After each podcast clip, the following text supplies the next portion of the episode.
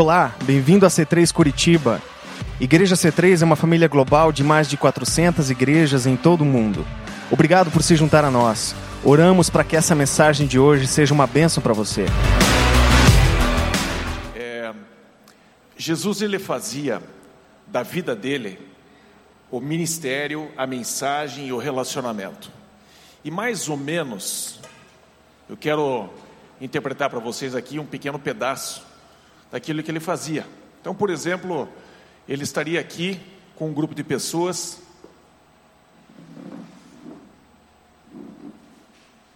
Sentado conversando e compartilhando algumas coisas que a vida, é, o universo, enfim, tudo o que estaria acontecendo nos dias de hoje, daqui a um tempo, daqui a muito tempo, Jesus estava sempre se relacionando com as pessoas.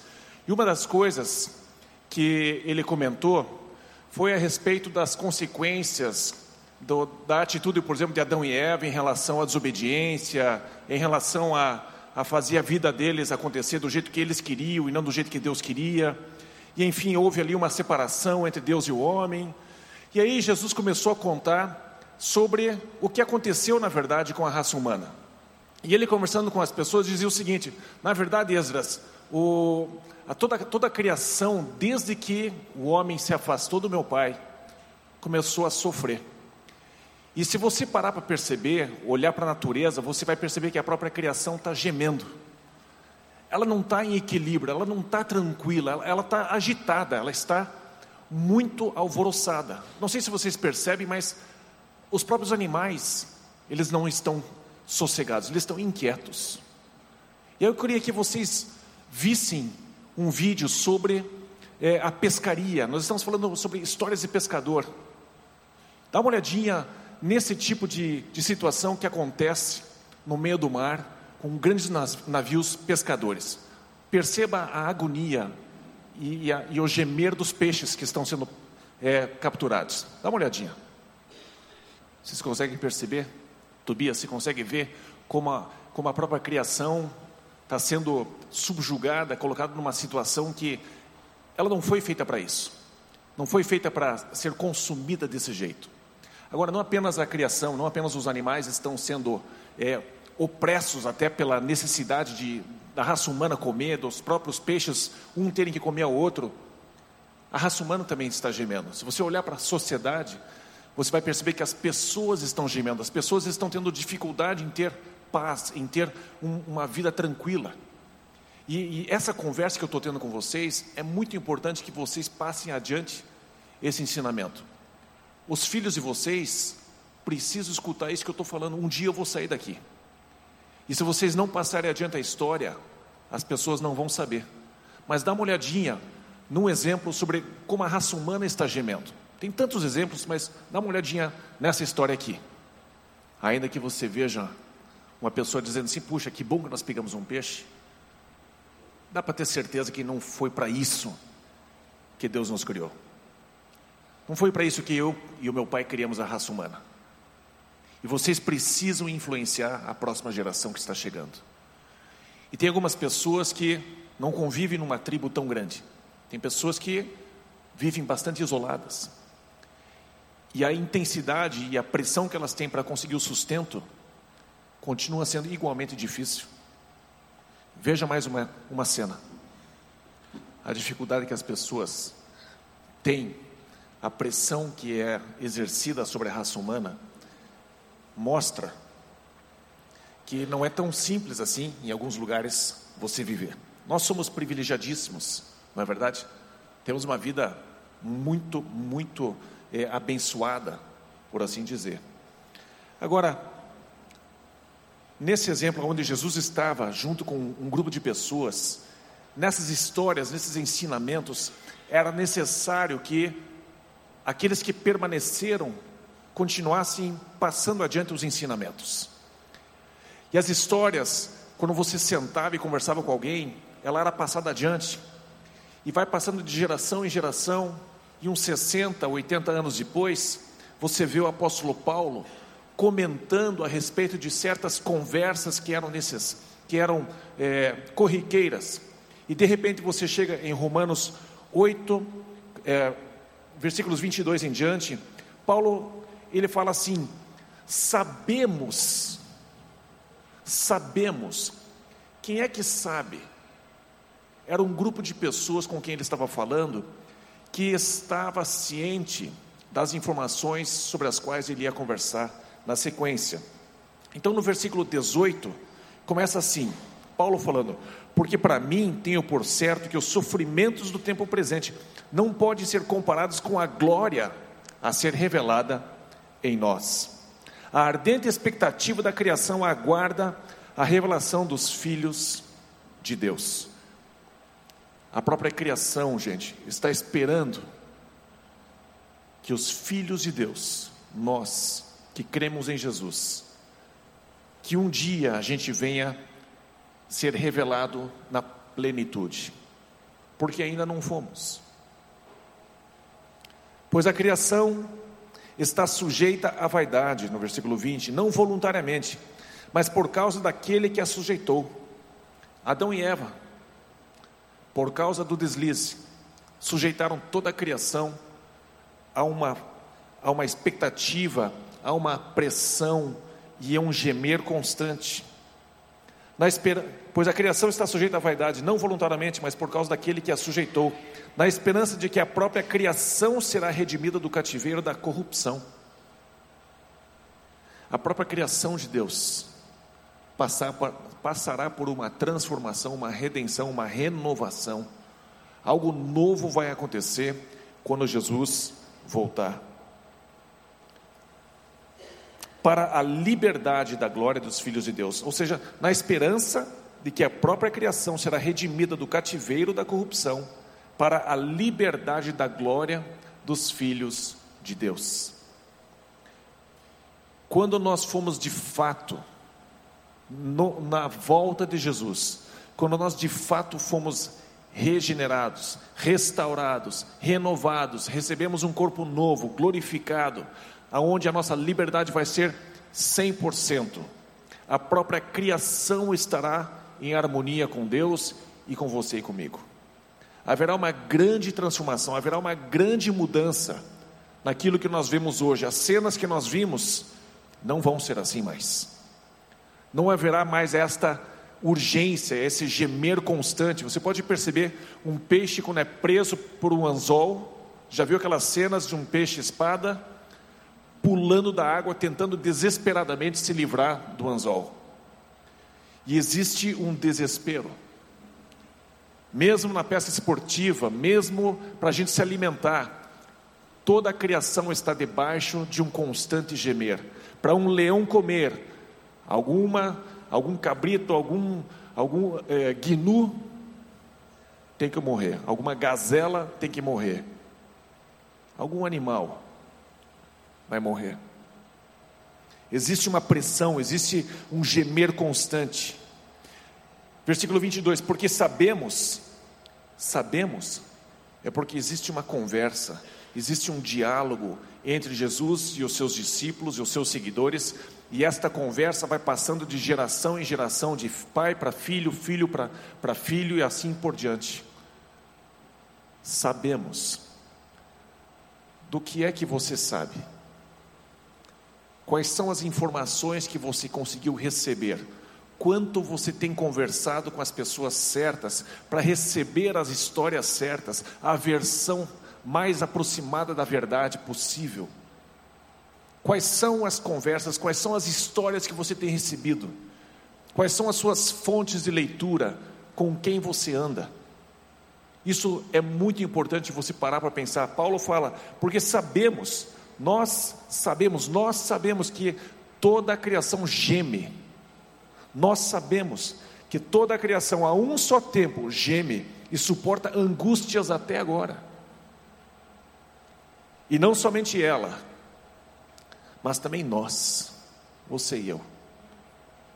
Mas também nós que temos as primícias do Espírito. Gente, o que nós estamos experimentando de adoração a Deus, de algumas pessoas é, terem dons espirituais. Em uma outra pessoa, nós vemos a manifestação do poder de Deus em cura, em libertação de pessoas que estão endemoniadas. Tantas coisas acontecem ao nosso redor. Mas, gente, isso é só um, a primícia, é só o comecinho daquilo que ainda há de se revelar. Sabe-se lá o que Deus tem de fato programado para nós quando Ele realmente assumir o controle, quando Jesus de fato descer e voltar. E você e eu precisamos ser aquelas pessoas que acreditam nessa coisa impressionante que é o retorno de Jesus. Acho que alguns aqui, se Jesus voltasse agora, ia ficar tão distraído que não ia nem querer subir, ia ficar só olhando assim, ó. Jesus ia descer, ia subir, você de tão impressionante, de tão impactante, você se distrair ao ponto de esquecer de subir junto. Estou brincando.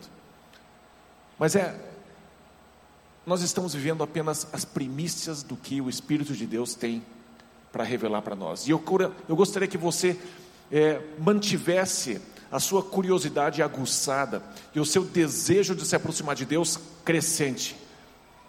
Porque Deus ele é fantástico, a vida é para ser fantástica quando nós temos a plenitude do Espírito de Deus.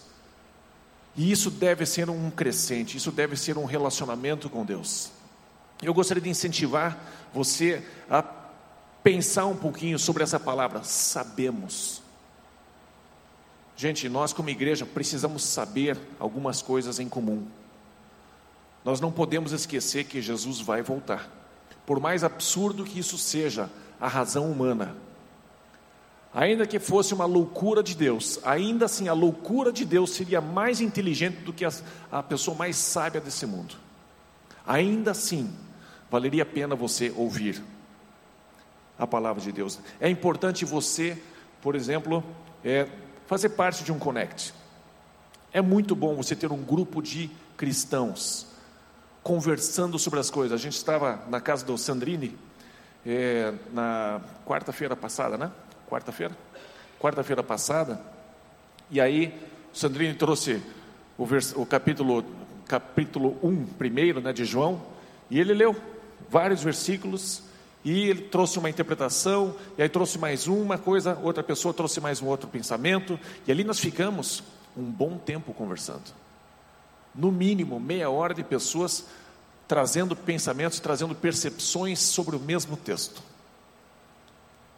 Paulo está dizendo: nós sabemos que a criação geme, nós precisamos saber algumas coisas, precisamos ter alguma, alguns assuntos em comum por isso que a igreja é um corpo, não é um bando de pessoas que vive isolado. A igreja precisa saber algumas coisas juntos.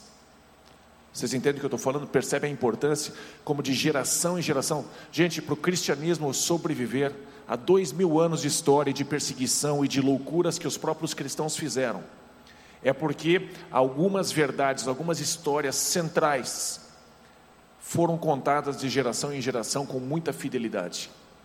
E nós sabemos alguns pilares da doutrina cristã que são centrais, que são fundamentais para que a gente possa permanecer com a esperança viva.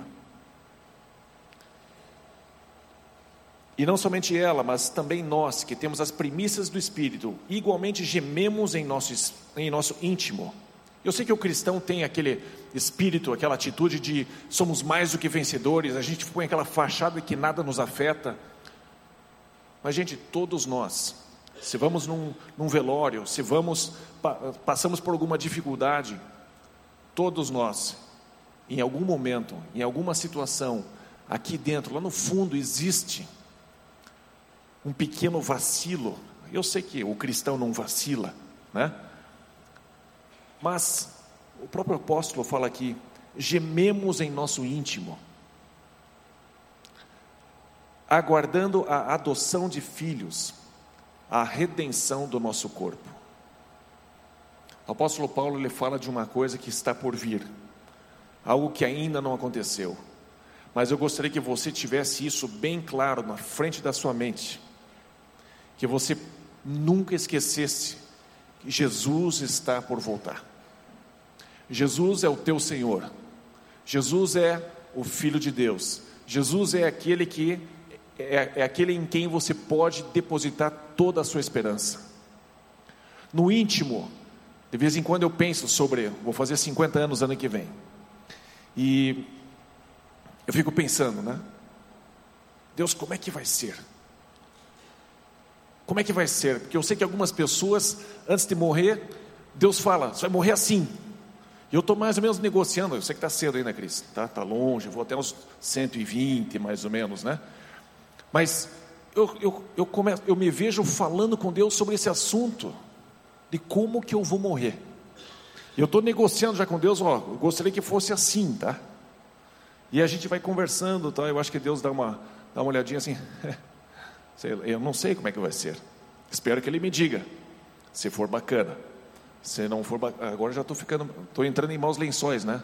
Então é um assunto que de vez em quando no meu íntimo eu converso com Deus, porque gente eu desejo ser coberto pela glória de Deus. Eu desejo ser renovado. Eu desejo ser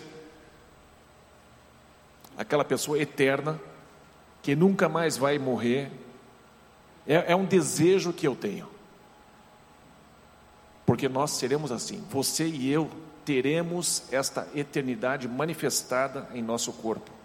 Alguns vão ressuscitar, transformados, outros vão ser transformados na vinda de Jesus sem mesmo morrer. E eu sei que isso é um assunto super complexo, mas é um assunto que vale a pena você manter vivo com Deus porque isso faz com, com, com que você pare de olhar apenas para a sua mortalidade, para a sua vida agora, para os seus problemas de hoje. Você precisa olhar para a eternidade, você precisa construir para a eternidade. Uma pessoa sábia não apenas junta coisas para os filhos dos filhos, mas ela junta para a sua eternidade. Como é importante você e eu desenvolvermos esse relacionamento com Jesus. Porque, gente, a eternidade é um tanto quanto longa. E eu gostaria que todos nós entrássemos nela com o pé direito, se é que você me entende. Quero que a gente entre bem na eternidade. Eu quero que a gente entre com convicção. Eu quero que a gente entre lá com, com a certeza para onde a gente está indo. Eu quero que você tenha essa convicção, que você não se abale, que você tenha esta certeza de que Jesus tem a mão firme em você e ninguém vai te arrancar da mão dele. Recentemente, o pai da, pai da Anne né, faleceu e ele vinha aqui várias vezes na igreja. E aí a gente perguntava assim: quem, quem gostaria de aceitar Jesus? Todas as vezes o pai da Anne levantava: Eu quero, eu quero Jesus. Quem não quer Jesus? Né? E é um senhor assim, já quantos anos ele tinha? 83. Com 80 e poucos anos, ele vinha e sentava na frente, assim, até interrompia às vezes o culto, né? Isso aí mesmo, isso aqui, tá... e era muito engraçado. Mas toda vez que alguém perguntava, quem quer Jesus? Ele, eu quero. E as pessoas que passam pela morte e têm Jesus, elas têm a salvação, elas têm a vida eterna com Jesus. Gente, e é tão importante a gente ter essa convicção, é tão importante a gente ter essa tranquilidade é central porque nenhuma coisa, nenhuma empresa, você, você não vai levar nada. Você não vai levar nada. Do jeito que você veio, você vai. Nós viemos de Deus e voltaremos para Deus. E Jesus ensinava as pessoas, e como é importante que a gente ensine os nossos filhos. Por isso que a gente tem escola bíblica lá em cima para as crianças poderem escutar as histórias. Nós não, hoje não temos visitante, né? só para eu ter certeza. Todo mundo frequenta a igreja, fora, fora os que não frequentam. Todo mundo frequenta. Gente, nós, nós tomamos a decisão de não falar de dinheiro. Hoje eu vou falar um pouquinho, bem pouquinho, vou abrir um parênteses aqui. Nós não falamos de dinheiro mais aqui no, na frente, porque as pessoas dizem: eu não vou na igreja porque eles só falam de dinheiro não tem mais desculpa, nós não falamos mais de dinheiro. E agora? Cadê os visitantes? E eu estou ameaçando a igreja inteira: ó, se vocês não trouxerem os visitantes, eu vou voltar a falar de dinheiro. Tá tão bom assim, gente, tá tão legal. Quem está gostando desse esqueminha assim? Tá muito legal. Alguns não gostam, tudo bem. Mas é a timidez, né? Quem está gostando?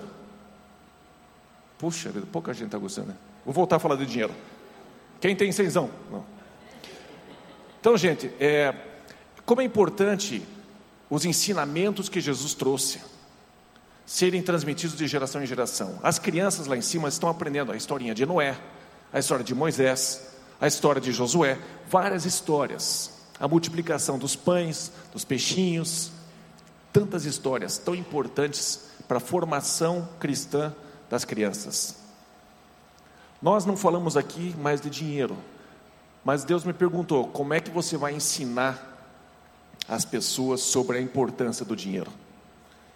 E eu tenho mandado toda semana, toda semana, uma, um pequeno videozinho que eu escrevo sobre a importância de a gente ser parceiro de Deus com as nossas finanças. Se você é, participa de um Connect, você está vendo esses vídeos. Quem participa de Connect e, e tem visto esses vídeos, né? Então a gente tem tentado ensinar, porque isso não pode ser perdido de geração em geração. Então, como igreja, nós temos o papel de fazer com que todos possam dizer: nós sabemos. Nós sabemos, nós temos uma história, temos coisas em comum de geração em geração. Mas, em relação à, à criação toda gêmea, nós aqui temos uma vida muito boa. Muito boa. Comparado com certos lugares no mundo, é simplesmente praticamente o paraíso aonde a gente vive.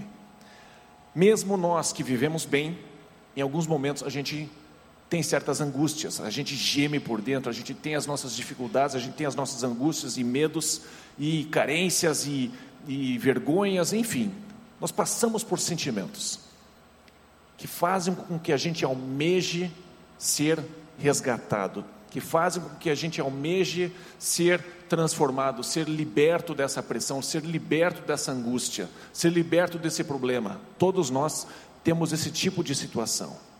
Agora, eu gostaria que você visse como é que Deus quis que a criação fosse. Dá uma olhadinha em Gênesis capítulo 1, versículo 29 e 30. Dá uma olhadinha lá, por gentileza. Gênesis 1, 29 e 30. Diz assim: e disse Deus ainda: Eis que vos tenho dado todas as ervas, ervas, que dão semente e se acham na superfície de toda a terra, e todas as árvores em que há fruto que dê semente. Isso vos será para mantimento. E a todos os animais da terra, e a todas as aves dos céus, e a todos os répteis da terra em que há fôlego de vida, toda a erva verde lhe será para mantimento. E assim se fez. Não precisava caçar, não precisava matar, estava tudo à nossa disposição. O desejo de Deus era que toda a criação pudesse ter esta harmonia, aonde o leão pudesse estar com o cordeiro. Este é o desejo de Deus. Mas por causa do pecado, e gente, pecado é coisa séria, realmente faz mal. Quando a gente erra, faz mal para a gente, e faz mal para as pessoas à nossa volta. E não há discussão sobre isso. Todos nós sabemos que quando se eu minto para alguém e depois essa pessoa descobre, é muito chato, é muito desagradável. A pessoa se sente traída, enganada e literalmente foi. A não ser quando é festa surpresa. Né? Aí é legal. surpresa! Mas o pecado realmente traz um sentimento ruim à nossa volta. Para vocês perceberem como é grave, veja a criação, veja como ela está tão longe daquilo que Deus havia é, como intenção. E assim, nós temos que entender que essas histórias precisam ser passadas de geração em geração. As, as informações, as histórias, o conhecimento que você adquire aqui. Como é importante você entender e preservar a história e passar adiante. Como é importante você se alimentar e você ler a palavra de Deus e buscar entender e trazer outras revelações para as verdades que você lê na palavra. Pessoas às vezes andam tão agitadas nesse mundo e vão de festa em festa, festa em festa, elas estão agitadas por dentro, elas estão gemendo por dentro. buscando algum tipo de sossego, buscando algum tipo de alento. Por isso, não estou dizendo que uma pessoa não pode, pode ter uma vida agitada, mas pare para pensar sobre a agitação, o tipo de agitação que você tem. Olhe para dentro de você e perceba se não é simplesmente reflexo de uma fuga. Reflexo de não querer passar um tempo no silêncio. Certa pessoa, uma vez, é, queria aprender a ser líder. Como é que ela poderia ser um, um líder mais forte, melhor? E aí diz a história que o, o guru dele pegou ele pela mão, entraram no carro e foram embora para uma, uma, uma fazenda. E aí eles entraram no meio do mato e ele disse o seguinte: fique aí só um pouquinho, já volto. O cara entrou no carro, foi embora. E o outro, que queria aprender a ser líder, ficou, ficou, ficou horas e escureceu e ele começou a ficar desesperado. Aí quando finalmente esse guru voltou, ele ficou furioso, indignado: como é que você faz um negócio desse? Me deixa aqui sozinho. Ele disse: se você não consegue ficar sozinho, com você mesmo, você nunca conseguirá ser um líder. Você precisa conseguir conviver com você mesmo. Gente, você precisa se gostar. E você precisa ter prazer em estar sozinho com Deus. É muito importante isso. É muito importante que você tenha essa capacidade de estar sozinho, sem música, sem Facebook, não, Facebook, não. sem internet, sem nada. Você tem que conseguir fazer isso. Você tem que conseguir sobreviver no silêncio. Se você não consegue, gente, eu, eu quero dizer para você, você está muito fraco por dentro. Você precisa se fortalecer. Pense sobre o cristianismo em algumas regiões. Né? O, o Abdala, né, persigo, ele tem um dos filhos na Indonésia, um país muçulmano. Tem dois? Três? Dois. Na Indonésia, um país muçulmano. Eles fizeram, eles oraram na mesa para agradecer o alimento.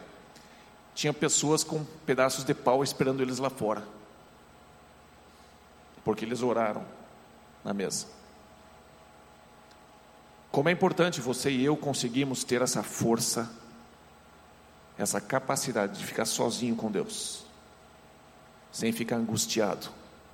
Gente, consiga passar um tempo sozinho com Deus, feche a porta. Feche a porta, fique sozinho com Deus. Não canso, eu não quero cansar vocês, mas isso é importante. É muito importante que você consiga fechar a porta do seu quarto e ficar sozinho, sem música, sem nada, sem nenhum entretenimento. É fundamental. Vamos adiante. Santo Agostinho, quem de vocês já ouviu falar? Acho que muitos de vocês já ouviram falar de Santo Agostinho. E aí, diz aqui o seguinte: até o Esdras comentou sobre ele lá em casa, e eu quero trazer uma outra frase dele, que o, o David compartilhou comigo. Agostinho disse o seguinte: é, o meu coração não descansa enquanto não acha descanso em ti. Gente, você pode procurar descanso em tudo que é tipo de entretenimento. A hora que acabar o entretenimento, o teu coração está angustiado pelo próximo, está desejoso pelo próximo. Enquanto você não conseguir achar descanso em Deus, você nunca vai ter um coração sossegado. Deus é a única pessoa que preenche aquele espaço que a gente tem vazio dentro da gente. E aqui eu quero avançar para uma parte muito, muito prática que vai nos ajudar bastante a viver segunda-feira. Bem importante isso aqui. Jesus ele veio para esse mundo, como eu já falei agora há pouco, por causa do pecado, certo?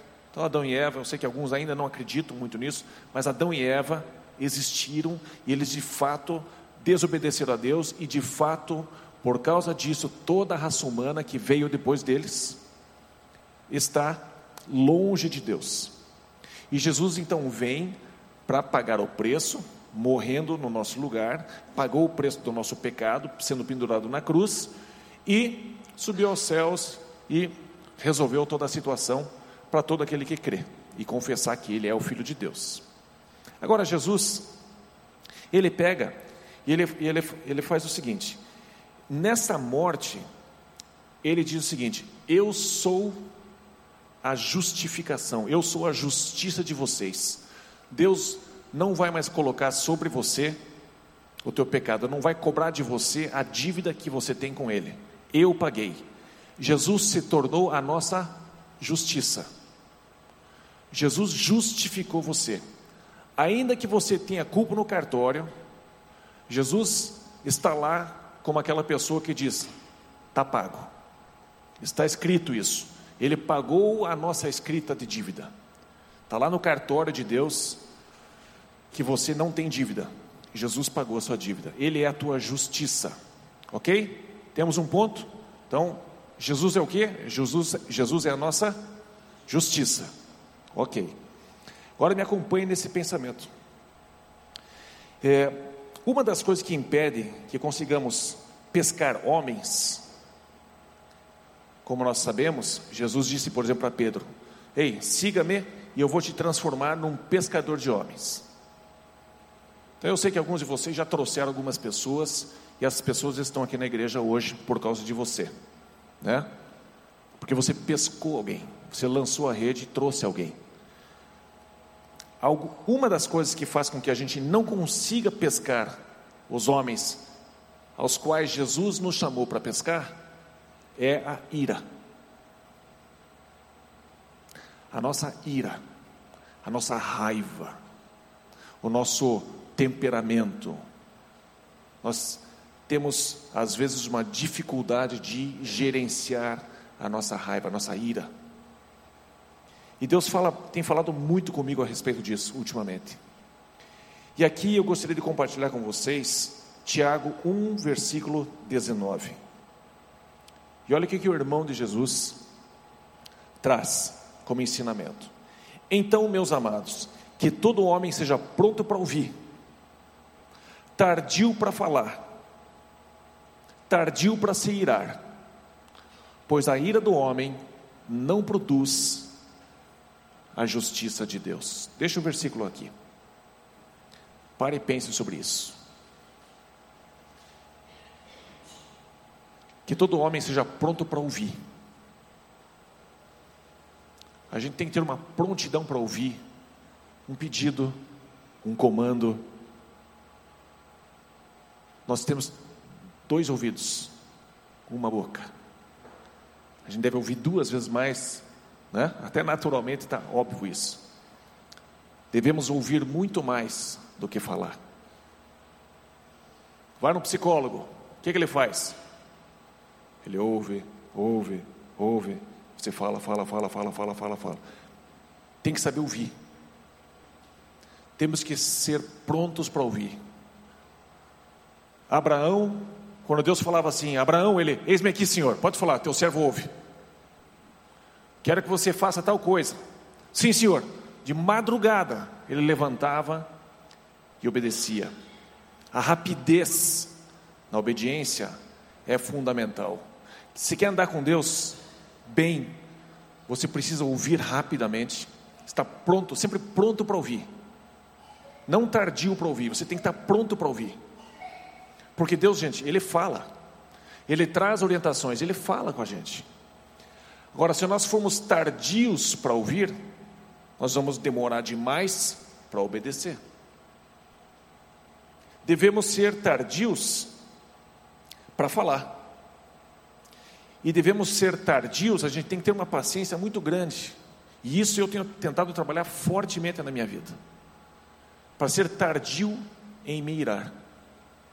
Aonde a ira do homem não produz Jesus, que é a justiça de Deus. A ira do homem, a sua ira, a sua raiva no trânsito, gente, você não consegue pescar homens se você for uma pessoa iracunda. Você precisa ter domínio próprio. Alguém te fecha no trânsito, ei, seu canalha, só que. Escuta, mas C3 lá, 18 e 30, beleza? Vamos lá? Oh, Deus é tão bom, cara. Tem me transformado muito. Uh. Então nós precisamos ter domínio sobre essa raiva, essa, essa ira. Né? Ernesto nos convidou. Isso aí entre eu e Sandrine aqui. Mas se você não for tardio em se irar, você vai ter dificuldades em pescar homens, porque a ira do homem não produz Jesus. A ira do homem não produz a presença de Jesus. E quem de nós quer afastar Jesus? Ninguém quer. Nós não queremos, nenhum de nós aqui quer afastar Jesus. Com exceção do meu amigo Mário, que uma vez estava orando e ele estava com muito sono, e ele disse: Mas eu preciso orar, eu preciso orar. E aí ele, ele começou a orar e começou a dizer assim: Ah, oh, meu pai, eu queria pedir que o Senhor afastasse Jesus de mim e, e, não, não, não, não, me perdoe, me perdoe, me perdoe. E começou a ficar desesperado que Deus ia atender a oração dele. Nunca atende as outras, né? mas aquela ele ia atender, né? Dá um desespero, um pânico. Mas como a ira do homem não produz, a justiça não produz Jesus. Quer ter uma vida mais frutífera de pescar pessoas? Seja uma pessoa tardia em se irar. Agora, voltando para a história do pescador, uma história bem interessante, em que Jesus usa o paralelo dessa criação que está gemendo, ele usa a seguinte história, o seguinte, a seguinte parábola, a seguinte analogia. Em Mateus 13, versículo 47, Jesus ele conta a história de como será a volta dele, como isso vai acontecer. E veja que a história de pesca é interessante. Mateus 13, 47 começa assim: O reino dos céus é ainda semelhante a uma rede que, lançada ao mar, recolhe peixes de toda espécie. E quando já está cheia, os pescadores arrastam-na para a praia, e assentados escolhe os bons para os cestos, e os ruins deitam fora. Assim será na consumação do século. Jesus está falando. Jesus está falando. Sairão os anjos. Então os anjos vêm, vão descer. Eles vão sair da presença de Deus e vão entrar numa missão. Sairão os anjos e separarão os maus dentre os justos. Eles vão chegar assim: David, mal, N, boa. E assim eles vão peneirando. Eles vão passar por toda a raça humana. Vai ter aquele, sabe aquela rede que vai fazendo aquele arrastão? Assim os anjos vão fazer, eles vão descer e vão e separar todos aqueles que pertencem a Jesus e vão separar daqueles que não pertencem a Jesus. E eu sei que é uma cena forte, mas um dia isso tudo vai ser consumado e só Deus para saber como fazer. Porque se dependesse das nossas escolhas, a gente ia escolher as pessoas com quem a gente tem mais simpatia.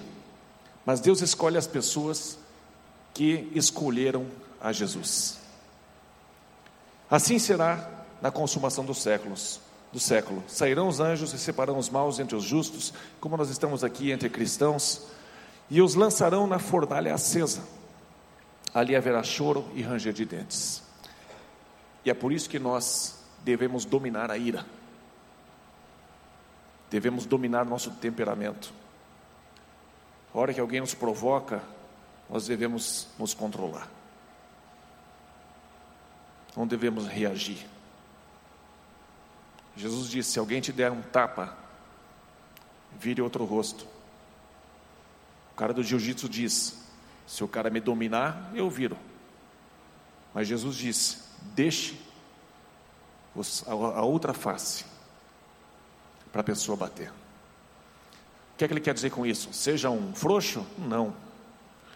Ele está dizendo para você ter domínio próprio. Ele está dizendo para você ter o foco correto ter o foco de ser pescador de homens, alcançar as pessoas à sua volta, domine o teu temperamento. Toda vez que você explode com alguém, este alguém, alô? Eu já falei para não. Ah, eu estou me controlando, brincadeira. Mas toda vez que a gente explode com alguém, nós podemos riscar aquela pessoa da nossa capacidade de influenciar e testemunhar a respeito de Jesus. Nós nunca mais vamos conseguir testemunhar para Jesus, de Jesus para aquela pessoa. A não ser que você se humilhe e vá até a pessoa e diz: "Me perdoe".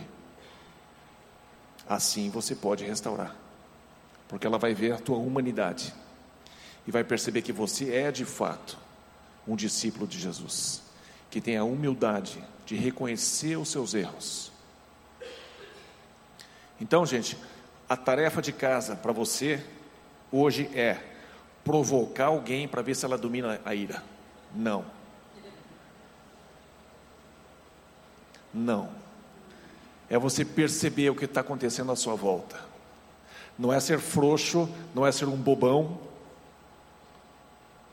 mas ser uma pessoa que tem clareza do propósito de resgate das pessoas. Domine-se, domine o teu temperamento. Ah, eu nasci assim, eu cresci assim, você sempre é assim, Gabriela. Não, gente, nós temos que nos dominar. Nós temos que dominar o nosso temperamento. Tá? Então a ira do homem não produz a justiça de Deus. É, mas Jesus ele passou aquele lá no, no, no tabernáculo, lá no templo, e saiu fazendo um chicote quebrando tudo. É, mas Jesus é Deus. A ira de Deus produz a justiça de Deus, mas a ira do homem não produz. Gente, vamos, vamos celebrar Deus mais um pouquinho, vamos ficar em pé. E eu quero, apesar de saber que somos todos é, aqueles que já têm caminhado na igreja, pelo menos por um tempo, eu gostaria de fazer um, uma pergunta para você. Você pode acender um pouquinho a luz no templo de novo? Só para enxergar vocês. Gente, eu gostaria de fazer uma, uma pergunta que eu acho que vale a pena você dar alguns minutinhos para pensar. Talvez você nunca, nunca tenha feito uma oração confessando Jesus como teu Senhor. Eu gostaria que você tivesse esse tempo, aonde você pode falar diretamente para Ele: Jesus, eu, eu creio que você é o Filho de Deus. Eu acredito que você morreu pelos meus pecados. E eu quero que o Senhor entre na minha vida, seja o dono da minha vida. Eu quero isso, Jesus. Alguém tem o desejo de fazer isso? Fazer, eu não vou chamar você aqui na frente, só quero saber se você tem o desejo de fazer esse tipo de oração, caso você nunca tenha feito. Caso você nunca tenha feito esse tipo de oração. Hoje a gente pode fazer juntos. Todo mundo está em paz, todo mundo está tranquilo. Muito bem. Então agora é o seguinte: se por acaso você tem uma dificuldade de controlar o seu temperamento, você é aquela pessoa explosiva, eu gostaria que apenas você abrisse teu coração e se humilhasse diante de Deus. E aí nós vamos orar. Não precisa sair do seu lugar, mas eu preciso de corações sinceros, corações que realmente é, param e pensam sobre quem elas são. Então, todo mundo aqui na minha direita, pense um pouquinho sobre a sua atitude. Se você é uma pessoa que se descontrola, no meio, na minha esquerda, gostaria que vocês pensassem aonde você precisa melhorar se você tem sido uma pessoa com ira. E você explode. E você perde relacionamentos. Deixa eu orar junto com você. Pai, tenha misericórdia de nós, Pai. Pai, nós queremos ser tão melhores. Queremos ser tão controlados, queremos ser perfeitos porque esse é um desejo que o Senhor põe dentro de nós, de sermos perfeitos. Pai, mais uma vez nós pedimos, tenha misericórdia de nós. Nós explodimos com a nossa esposa, o nosso esposo, com nossos filhos, nossa namorada, nosso namorado, nossos amigos. Explodimos com pessoas no trânsito, Pai, em meio às pressões, em meio às frustrações, nós deixamos sair coisas assustadoras, palavras assustadoras, palavras sujas, que o Senhor nunca quis que tivéssemos sequer conhecimento delas. Pai, eu peço que o Teu Espírito Santo desça sobre nós agora. Vem, Espírito Santo, por favor, venha sobre nós. Venha sobre cada um de nós, Espírito Santo. Nos ajude a perceber. Bem-aventurados os pacificadores. Vem, Senhor, desce sobre nós. Existe felicidade, existe alegria sobre aqueles que são humildes de espírito. Existe alegria sobre aqueles que são pacificadores. Existem promessas para aqueles que dominam o seu próprio espírito e têm mais valor do que um homem que conquista uma cidade. Espírito Santo, ajuda-nos a conquistar o nosso homem interior. Ajuda-nos a dominar o nosso espírito. Ajuda-nos a dominar a nossa alma. Ajuda-nos, Senhor, comportamentalmente para produzirmos a justiça de Deus, para produzirmos um testemunho eficaz, eficiente de Jesus. E é em nome dele que nós oramos, Pai. Amém. Amém. Vamos adorar a Deus. Na saída, se você quiser deixar sua oferta lá no fundinho, temos um baldinho lá. É, abra bem teu coração, adore a Deus mais essa música. Não vá embora correndo, tomamos um café depois. Se você ainda não se apresentou para quem você não conhece, faça isso daqui a pouco, tá bom?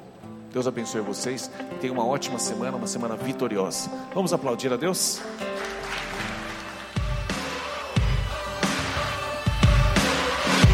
Obrigado por ter ouvido a mensagem. Esperamos que tenha gostado. Para horários dos cultos, nossa localização e mais informações, acesse c3curitiba.org.br.